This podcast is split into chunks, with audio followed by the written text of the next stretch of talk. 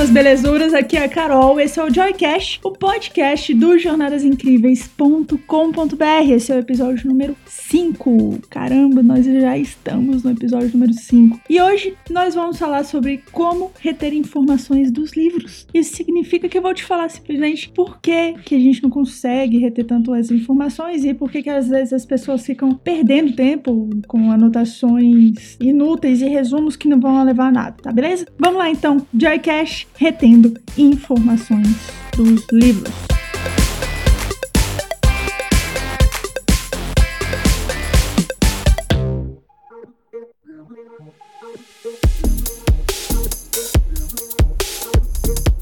Eu acho legal nos livros de fantasia são os mistérios que começam a aparecer, sabe, no meio do livro, no meio da trama, no meio da história como um todo. Quando eu li há muitos anos, eu era criança, né, realmente, eu tinha 11 anos. Quando eu li pela primeira vez Harry Potter e a Pedra Filosofal, eu tive acesso a um grande mistério que era, poxa, quem será que é Nicolau Flamel? Quem é Nicolau Flamel? Eu sabia que a partir dessa revelação dentro da história de quem era o Nicolau Flamel, a gente ia descobrir muitas coisas sobre a história da Pedra Filosofal. Acontece que Hermione, uma das personagens, já tinha lido sobre o Nicolau Flamel. Ela já sabia quem era aquele cara, só que ela não conseguia puxar a informação de onde é que ela tinha vindo. Até que muito tempo depois, né, se você for contar a história em si, muitos dias depois de Hermione saber que ela sabia de onde vinha aquilo ali, é que ela foi se tocar que ela tinha lido o nome do Nicolau Flamel em um livro enorme, gigante. Se você olha pro livro assim, no filme, por exemplo, eles mostram que era um livro enorme, gigantão, assim, quando ela coloca na mesa,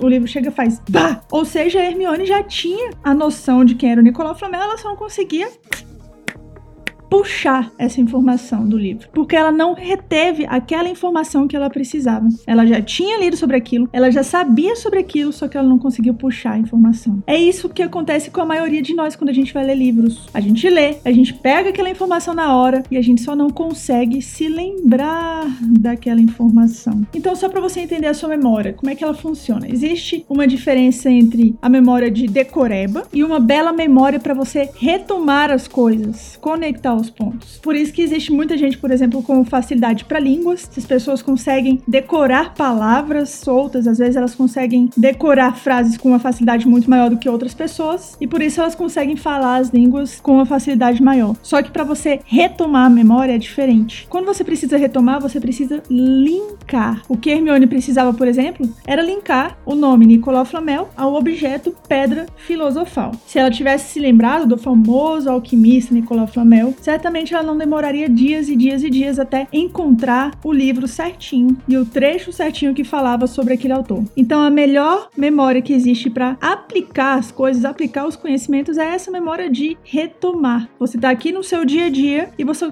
consegue aplicar o que você viu nos livros, sem precisar necessariamente ter decorado o que está nos livros, mas sim entendido o contexto como um todo do, dos livros para a sua vida.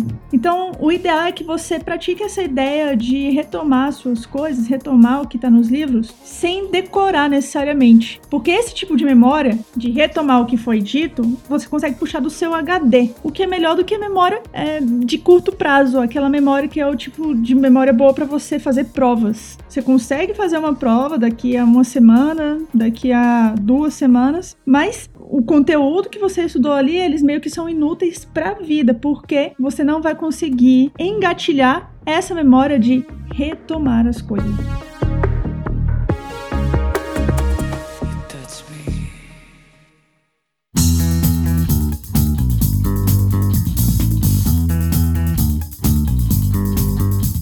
E na prática como é que isso funciona? Como é que você vai reter as informações dos livros? E a primeira coisa a saber é que você nunca deve fazer resumos. Nunca é sobre fazer resumos. Por que, que os resumos são péssimos? Em primeiro lugar, porque eles são muito demorados. Eles são demorados pra caramba. E aí, de tanto você fazer aquele resumo, você já tá aqui que com esse resumo você quase nunca vai querer retomar, você quase nunca vai querer voltar até ele. Então você escreveu, escreveu, escreveu, fez, fez, fez resumo, e a única coisa que você vai querer fazer a partir de agora é o próximo resumo. Geralmente é assim que funciona com quem tenta reter as coisas fazendo resumo. Você fica com preguiça depois de ter escrito aquilo tudo. E você vê que o tempo passou, você não vai querer sempre voltar atrás ali e ver o que está acontecendo nos seus livros. Você vai querer ver logo o próximo e esquecer o resumo que você fez anteriormente. Por isso nunca é sobre fazer resumos. E a boa notícia para você é que no mundo adulto, a gente não precisa fazer prova. É engraçado, né? A gente passa a nossa infância toda fazendo prova, a nossa adolescência toda fazendo prova, para chegar no mundo adulto e não precisar fazer prova. Tem que mostrar as coisas realmente na prática. Então, o que a gente tem que entender é que a gente pode usar táticas para retomar com anotações.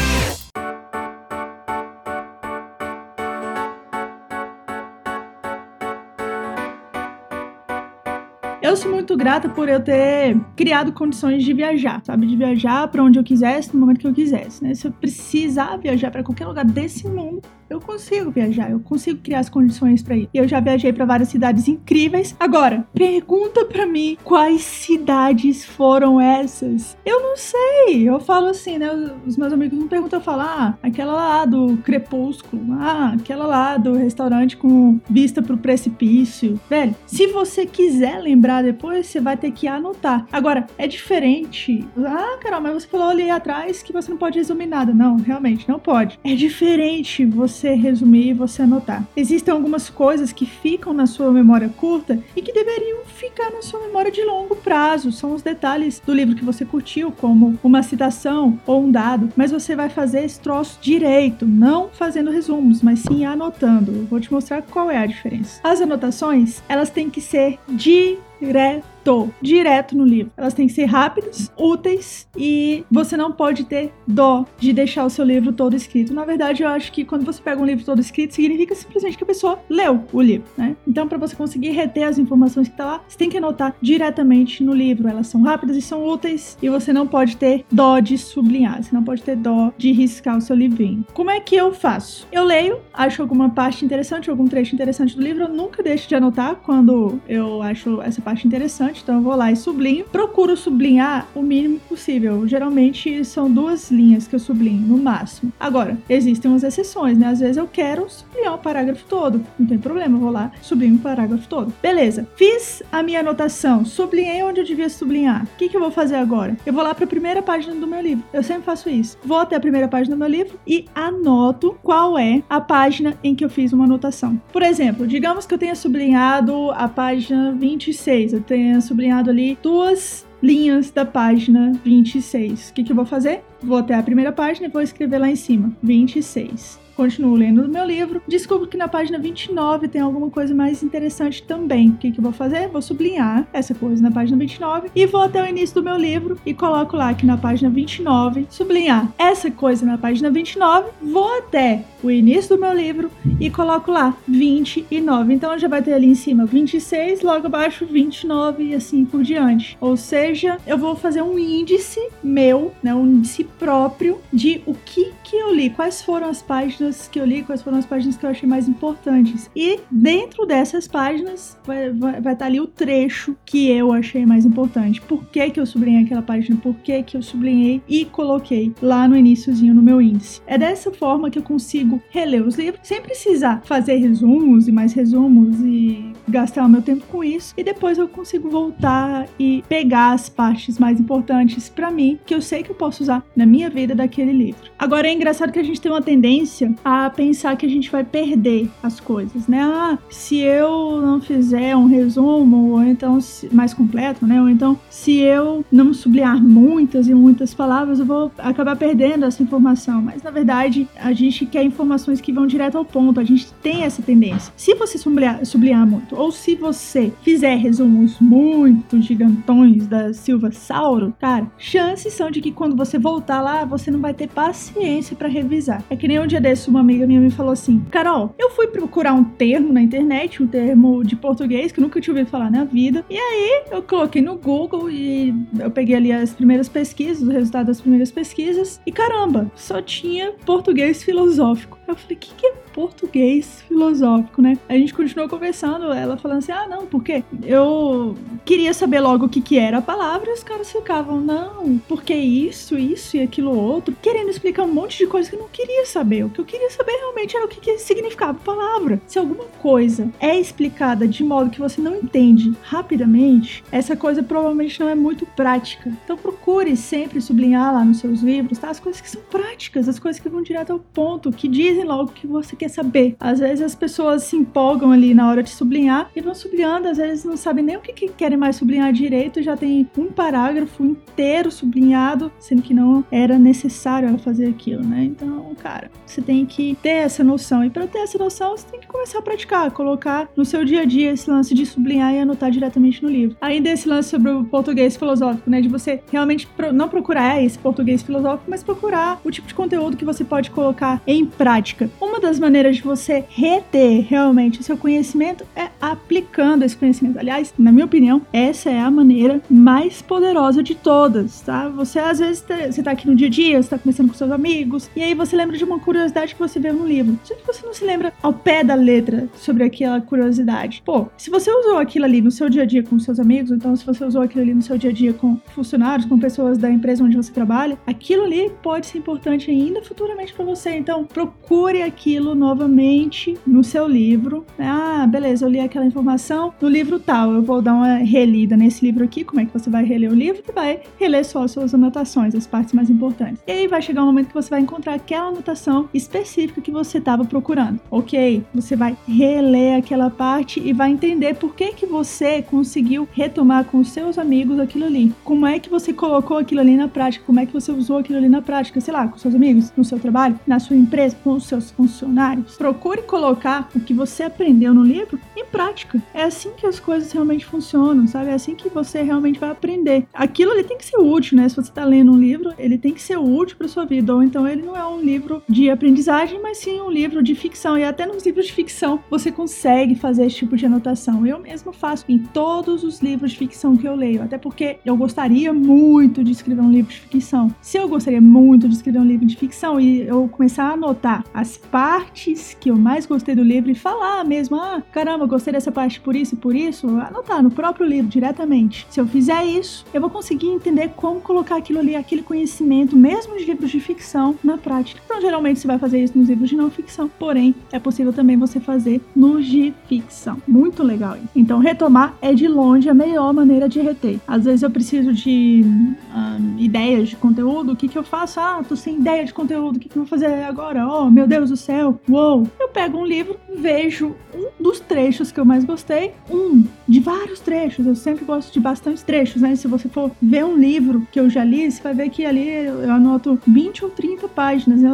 Ou seja, são 20 ou 30 trechos mais importantes que eu gostei da história, ou então do conteúdo do livro. Daí, se eu precisar de um conteúdo meu próprio, eu vou reler esses livros para ter inspiração. Reler essas partes que eu mais gostei para ter inspiração. Porque se eu gostei de uma determinada parte, é porque eu acho que aquela determinada parte pode ser aplicada na prática. Então, se eu reler essa parte, eu posso aplicá-la na prática, escrevendo sobre ela no meu, no meu blog. Esse lance de você aplicar o seu conhecimento é tão, tão, tão importante. Eu vou dar um, dois exemplos muito curiosos aqui sobre você aplicar e você não aplicar na prática o que você faz, tá? Então, eu vou começar pelo não aplicar na prática o que você faz. Certa vez, uma professora da USP de doutorado abriu uma empresa de iogurte, sabe? Essas empresas assim de estilo franquia de iogurte. Ela abriu uma dessas. E ela era professora de administração. Ela tinha doutorado em administração e com nove meses ela quebrou a franquia dela. Né? Ou seja, não deu certo, não rolou. E aquele conhecimento que ela tinha todo teórico não adiantou de nada para prática. Agora, existe um outro cara, ele é super conhecido no marketing digital, o nome dele é Conrado Adolfo. Ele também é professor, mas ele sabe aplicar o que ele fala diretamente nas empresas dele. Tá aí a importância de você aplicar o que você fala. Se você fala uma coisa, se você fala isso num blog, por exemplo, eu falo isso nos meus blogs, se você fala isso num livro, se você fala isso no seu dia a dia com seus funcionários, você tem que aplicar. Na realidade, você tem que falar o que você aplica. E isso ainda é mais forte ainda, né? Você falar sobre o que você aplica. Agora, se você leu isso num livro, você não necessariamente está aplicando. Você primeiro está lendo a teoria. Beleza, leu a teoria, já parte para prática. Sabe, se você já gostou de alguma partezinha daquela teoria ali, já coloca em prática para você realmente reter aquela informação.